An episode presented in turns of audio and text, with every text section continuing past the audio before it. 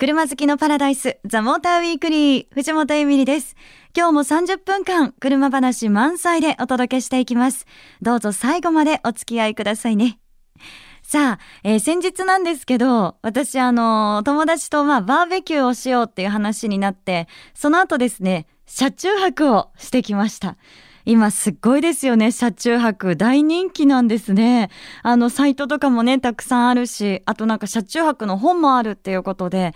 で、私あの、結構前からその自分が乗ってる、まあ、SUV チェロキーの中で、あの、寝たりしてたんですね。なので、私あの寝袋と毛布を必ず積んでるんですけど、なんかその車中泊のグッズがね、たくさんあるということで、あのあちこち見に行ったらこう、車中泊グッズコーナーなんかもあったりして、わあ、いろいろ欲しいなーなんて思いました。あの、中でも車中泊専用マットっていうのがあるんですね。あのーこう、どうしてもフラットにした時に、あの、シートのね、こう、なんて言うんだろう、少し段差が出てしまう。そういうこう段差なんかもすべてこう吸収して平らにしてくれられるっていうなんか専用マットがあるらしくて厚さが厚いのですごく寝てて気持ちいいそうなんですよ。えそれもいいなって思ったりあとはあのーかなりこう空気の穴がたくさん開いていてあの寝ていても結構涼しいみたいな車中泊専用マットがあったりこれからねいいななんて思ったんですよね。でちょっとあのー自分のスタイルに合った車中泊グッズをですねいろいろ探してしてで集めてみようかななんて思いましたそういうのもちょっとこだわりになるかななんて思って今年の夏はいろいろ車中泊も試してみたいななんていうふうに思ってますさあ今日はですね、まあそんなお出かけアウトドアでもきっと楽しくなりそうなホンダの新型車をピックアップしてお届けしたいと思います。お楽しみに。FM 横浜ザ・モーターウィークリー藤本エミリがお届けしています。さあ、ここからは、モータージャーナリスト、飯田優子さん登場です。飯田さんよろしくお願いします。よろしくお願いいたします。実はですね、先ほど、まあちょっとね、お出かけも楽しくなる、あの、ホンダの新型車を今日はちょっとピックアップします、なんてお話ししたんですが、こんなメッセージをいただいております。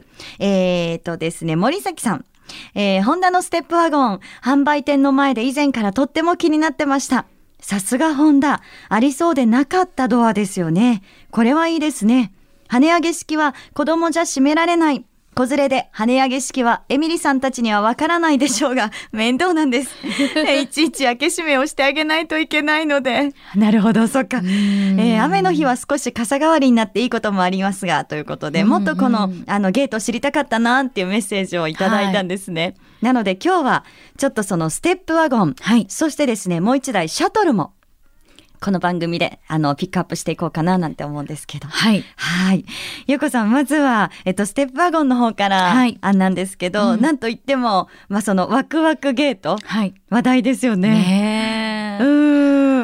私もこれ、あの、見てきたんですけど。どうでえっとしたか？あの、なんか縦にも横にもうん開くっていうね、うんうん話を最初に聞いたときは、うん意味がわからなかったんですよ。よね一体どういうこと？みたいな。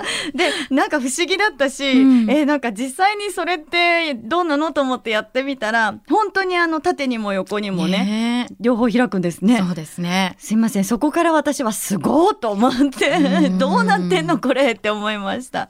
ななんかいつも、あの、ホンダの車って、なんか一つサプライズがあるような気がしていて、はいはい。まあそれで言うと、あの、今回のステップワゴンでは、もう、あの、まさしくこのワクワクゲートなんだと思うんですよね。まあ、はいあの、車自体も、あの、すごくよくできていますけれど、だから、なんか、あれだけが、あのー光るわけではなくて、まあ、ちゃんと車がよくできてるからこそ、あのワクワクゲートが、なんか正当化されるというか、まあ、うんな。んかもうだってあれがあったらあのなんていうのかな。乗り降りも後ろでできちゃったりとかね。ね、あれは面白かったです。子供絶対やりりたいだろうね。あの、ちょうどですね、この間の公開録音の時、うんルボランのイベントの時なんですけど、あの、子供さんたちがうんもう展示されてたステップワゴンのワクワクゲートですごい遊んでました。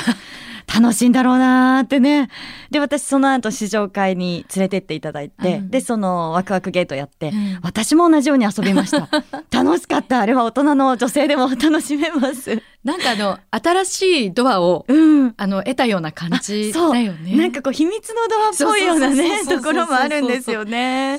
冒険心じゃないけれど、うんなんかうん。普通のスライドドアとは違う、はいやっぱりワクワク感がワクワクなんですね。まさにねその通りで。そうであのお母さんにも私嬉しいなと思ったのが、うんちゃんとそのまあ一番ね最後にリアにこうドアがついてて、うんでそのドアを開けるとこう床が汚れないように折りたたみ式のマットがついてましたよね。ねこれはもうあのこういう細やかな 心配りがやっぱ日本車だなっていうところでうん子供たち絶対泥だらけにしちゃうけどそれ一つついてるだけでもああ嬉しいなっていう、んなんか感じましたね。ね。あとほらなんかあの子供も喜ぶけどママも喜ぶという意味では、うん。あのー今思えばやったのよ。あのこう上下に開くやつって、はい。ガバッと開けたらガバッとこう閉めるっていうアクションが、ちょっとやっぱりあの大大味じゃない。うん。でそれをそそっとこうドア開けて作業ができるって女性にとってもママにとってもすごいスマートなんじゃないかなと。ああ、うん。なるほど。さっき思ねうから。いただいたメールでもね、うん。ちょっと大変だよってか、ね、書いてありましたけど、うん。スマートにね、うん。ドアを開けられる。そう。なんかミニバンをだからよりスマートに使うという意味でもええ。あのあの横開きのドアはすごくいいんじゃないかなと思いますね。ああなるほどな、あの私スマートで思ったのが、うんすごいこうなんだろう女性が運転していてもあの格好がつくと言ったら変なんですけど、うんうん。すごく楽に運転できるんだなっていうことも感じて見渡しがすごく良かったんですね。ね。なんかフロントの窓うん。大きかった気が、超パノラマ感があってありましたありました。ねいいよね。うん開放感もあったし、うん。でもちろんその運転もしやすかったし見やすいので、うん。でそこもあったしあとあ静粛性とかもすごかったんじゃないかと、どうでしたゆうこさん？いやあの今回って1.5リッターの,、うん。あのダウンサイジングっていうかホンダにとってはターボエンジンを搭載しているんだけれどまあそれによってあの排気量が小さいと、まあ、アクセル踏むとわーんとかって結構高回転まで回ってうるさくなっちゃったりすることとかもある可能性がある。はい。けどあのこの車まあホンダさんでも2.4リッター並みの力ありますとか言っている通り、本当にあのアクセル踏んだら踏んだ分だけ欲しいあの速さというか力があのちゃんとそんなに高回転までぐんぐん回さなくても走れる。るのでそういったところからもあの静かさっていうのは上手に得られていてかつそちゃんとあのパワーっていうかあの欲しい力それから速さはい。あの得られるのでそこら辺がねすごく制御というかあのエンジンとトランスミッションがよくできてるっていうのがまず一つ、はい。あとあの車のそれこそあの静粛性を高める車作りっていうのもあのやっているんだと思うんだけれど、うそういった意味ではあの1列目の人と3列目の人あのちゃんと会話もできるんだよね。なのであの一番後ろの席に座ってる人がなんかこう押し込められちゃってる感とかもなく、うんちゃんとなんかみんな3列に座る人みんなが一緒に移動とかドライブをなんかに参加してる感うんうん。もあるから、はいいいよね。寂しい思いしないですよね。寂しい思いしない三列目でもね。しないねちょっと三列目寂しい時ありますもんね。なんかね、あ、会話入れないしな、みたいな。そう、で本当なんかみんなでとか家族でっていうお出かけが楽しくなるだろうなと思いました。ねうん。そう、でもう一台ね、はいあの、新型が続いてますけど、はいホンダのシャトル。はい、こちらはあのフィットをベースとしたステーションワゴン型のモデルっていう風に紹介しちゃっていいですかね。そうですうね。ん。ゆかさん、シャトルはどうでしたか？あのー私はあのステップワゴンからもそうなんだけどなんかホンダの車最近すごくね人に優しい車になっている感じがしててえ人に優しい。うんなんかねさっきエミリさんがはいステップワゴンがなんか乗りやすかったって言ってたじゃないですか。はいはいでまああの技術的な乗りやすさってこう紐解いていったらいろいろ出てくるかもしれないんだけれど買う人とか試乗する人ってあんま関係ないかもしれないじゃん。うんうんで乗った時にいかにその運転しやすいかとか女性がああ優しく運転できるなと思うかってすごいやっぱり第一印象として大事だと思っていて、うん。その点で言うとシャトルもなんかあのえっ、とまあプラットフォームとかあの車のシステム自体はハイブリッドのシステムとか、うん。そういったものはフィットと同じものを使っているんだけれど、まあ、それにラゲッジを少し広くするために、えーボディは伸びているんだね。なんだけど、まあ、そんなことはさておき乗って運転をした時になんと乗り心地がよくって、うん。車が素直に動くんだろうっていうふうに思ってね、ええ。あのそこはねちょっと感動したぐらいなの。へえ。あのそういった意味でねハイブリッドの制御とかも、はい。あのやっぱり、えーフィットとかベゼルとか同じシステムを使ってるものが、うん。あのあるんだけれども、えーなんか変化があったんですか？進化したんですか？あのへあ熟成したんですか？って言ったらちゃんとあのそのホンダのハイブリッドシステムも進化をしてるんですって言っておっしゃってたんで、ええ。まあそういった意味ではあのその乗り味うん。そのアクセルを踏んだ時のそのスムーズさだとか、うん。そういったものがよりエンジンとモーターの制御がスムーズになって、うん。本当に乗りやすくって、はい。なんで私はあなんかこのサイズでこうやって乗れたら優しいなって思ったんだよね。えー。優しいってすごいなんかこう女性にとってね、うん。車を運転するので、うん。あの魅力的な言葉だなっていうふうに思います。うん、あとゆうこさんがその素直なっていう、うん。私その素直っていうのも面白いなキーワードだななんて思いました。はい。で、いえエミリさんはどう思ったんですか？え私ですか、はい。私実はですね、うん。載せていただいたんですけど、うん。なんかこうなんだろう。あのうん。あのいいなでも悪い部分もないなみたいなところであのすごく具体的な感想が得られなかったんですね。なんかこう全体としてすごく良かったなみたいな、うん。ただあのマルチユースバスケットこの、まはいやっぱりや、はいね、はい。あのホンダだけあって、うん。ラゲッジスペースにこだわりがあって、はい。ちょっとこうなんか汚れたものとかあとはあの潰れそうなものを置けるようなうんうんスペースがうんポンって出てくるんですよそうね。あのえっ、とあのシャトルは2列シートではい。5人乗りなんだよね。でその後席のあそのラゲッジ側のあの背もたれの背面のところにそのラゲッジ側からこうやって出せる、うん。なんか小物入れみたいなトレイみたいなのが、はい。えー折りたたみ式でねついてるんだよね。ありがとうございます。うん。今、ゆうこさんが私のを全部説明してくださいました。それがマルチユースバスケットでございます。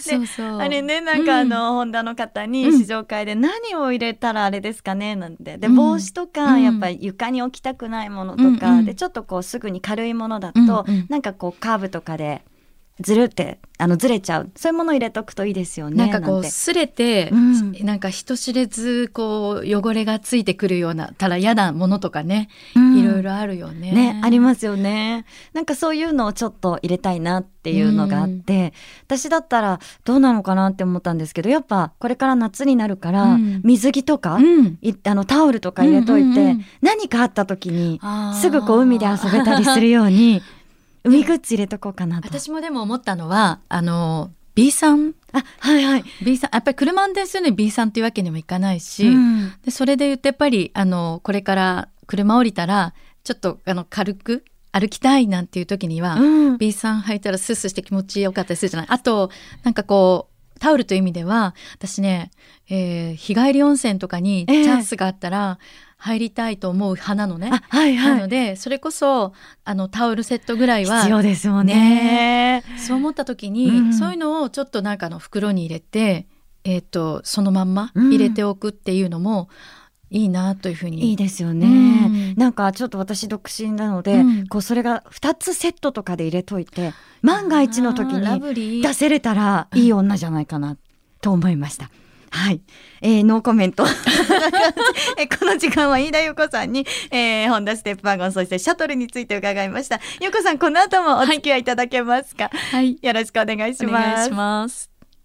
藤本エミリがお送りしているザ・モーターウィークリー。さて、引き続きモータージャーナリストの飯田優子さんとお届けしていきます。はいえー、優子さん、メールをですね、いただいてまして、はい初めてのメール、うんご紹介させていただきます。うん横浜市の山本さん、女性の方ですね、ありがとうございます。えー私は免許は持ってますが、ペーパーなんで車に怖くて乗れないです。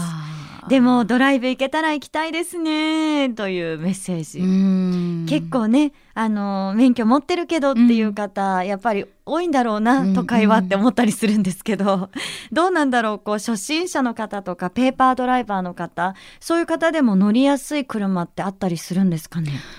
最近の車は、うん。大概が乗りやすいと私は思ってて、はい。だからむしろあのより運転がしやすいという意味ではちゃんとポジションが合わせられる。だから女性でも小柄な山ん山本さん、うん、山本さん。小柄な方でも高さ調節すればちゃんと前が見えるようになるとかそういう工夫もちゃんと日本の車もねあのしてるのでいいと思うんですね。だかはい。らそれでいてサイズがコンパクトだったりあのそれこそ着座値が高めなちょっと SUV とか、うん。見見えるってすごく安心感じゃないですか。ね。だ。からあの小さいの慣れすぎちゃうのもこの先が心配ではあるけど、うん。でもやっぱりねこう路中を路上駐車をしている車をかわす瞬間とか、うん。ああいうのでもたもたして周りの人に迷惑をかけたら嫌だとか思っちゃうそか。とうんうん。もうだからもうこれだから嫌なのよとか駐車もそうじゃない。はいはい。なんかそれがあのやっぱり大きいとそれなりに苦労あの大きい分の手間はあるから気遣いもしなきゃいけないから、うん。やっぱりまずはコンパクトで、まあ、着座位置が高くできるもしくはもともと高い SUV っぽいとものとかそういうものがまず第一にいいかなと思いますね。ああ、じゃあやっぱりサイズ感で言うと、う例えば軽自動車とかですか？うん、コンパクト。なんか鈴木のハスラーみたいな、まあ、軽で、えーちょっと車高の高いあの車高の高いとか着座位置の高いはい。車だったりとか、あとコンパクトカーで言うとあのマツダのデミオとか、うん本当に無難で本当にいいっていう意味ではフォルクスワーゲンのあのポロとかあー。あの辺もいいかもしれないね。ええ。なんかどれもその運転してて楽しいし、うん。可愛いし、うん。でやっぱりその女性でも扱いやすいっていうそうそう。いうのがいいですよね。あの本当に車の動きが素直であったりとかっていうのはすごく大事で、うん。中にはねこうギクシャクするものとかがまだある。はい。悪くないけどじゃあ完璧かというとそれなくなったらもっとスムーズでしょっていう車ってまだあって、うん。そういうのだとあの初心者の方はそのギクシャクが変にこうドライバーにえー移ってなんかそれでうまく走らせられてないのは私なんじゃないかみたいな、うん。そういう風になっちゃうとかわいそうだから今挙げた車はどれもみんなアクセルを踏めば踏んだだけ、うん。あのスムーズに加速もするし、うん。ハンドルも重くもなく軽すぎることもないから自分が切ったら切ったことがちゃんとわかるような素直な車だと思うし、うん。それでいてコンパクトだったらうんいいんじゃないかな。とエミリーさんは？あなんかあいや私まさにね今うん。横さんの話聞いてて、松田のデミオは本当、うん。そんな感じがすごくたくさんあって、うん。うんね人に優しかったし、うん。あとあの輸入車でもねなんかプジョーのうん。208なんか私もいいと思う。すごい優しい乗り味、だね。カーブとかの時にだね。うん。うん。ああれちょっと味わってもらいたいなとか思っちゃうぐらいなんですけどね。で せっかくだから、うん。なんかあの車好きになってもらえるような車がいいとすると、はい、だからあのちょっとコンパクトであの走れたらいいやじゃなくて、うん。もうちょっといい車を選んでそこから先のカーライフがなんかもうちょっと、えー今度はオープンカー買ってみようかなとかもう少し大きなサイズの車でもいいかなとか、なんかそういうステップが踏めるようなうんスタートをね、リスタートなのかわかんないけど、はい切れるような車がいいなと思いますね。そうですね、なんかねぜひね山本さんもその自分に合ったうん運転しやすい車、ね探していただければ見つけてもらえればなと思いますね。ですねはい山本さんには番組オリジナルステッカーお送りします。えー、井田陽子さんありがとうございましたありがとうご。ざいました。お届けしてきましたザ・モーターウィークリーさあ今日はステップワゴンのねお話も出ましたけれどもあの私ステップワゴン運転してきてすごいこう軽快で扱いやすいなっていうのも印象に残ってるんです。でこうやっぱりミニバンっていうとどうしてもこう後ろが長いから女性だとねなかなか運転しにくいのかなと思っていたらもう女性でもすごくサイズを感じさせないのでミニバンもこんなに運転しやすいんだなって思ったんですよね。だからなかなかあんまり車運転しないんだけどこれからっていう方ミニバンっていう選択肢もいいんじゃないかなと思いました。さあ、そしてここで富士スピードウェイチケットインフォメーションお伝えします。え5月のゴールデンウィークに熱戦が展開されたスーパー GT、再び富士スピードウェイに戻ってきます。え今度は夏休み8月9日に決勝が行われます。レクサス、ホンダ、日産の3メーカーのバトルや GT300 の激戦など今回も見どころたっぷり。お得な前売りチケットは富士スピードウェイオンラインチケット。全国のコンビニ、各プレイガイドにて現在発売中です。お見逃しなく。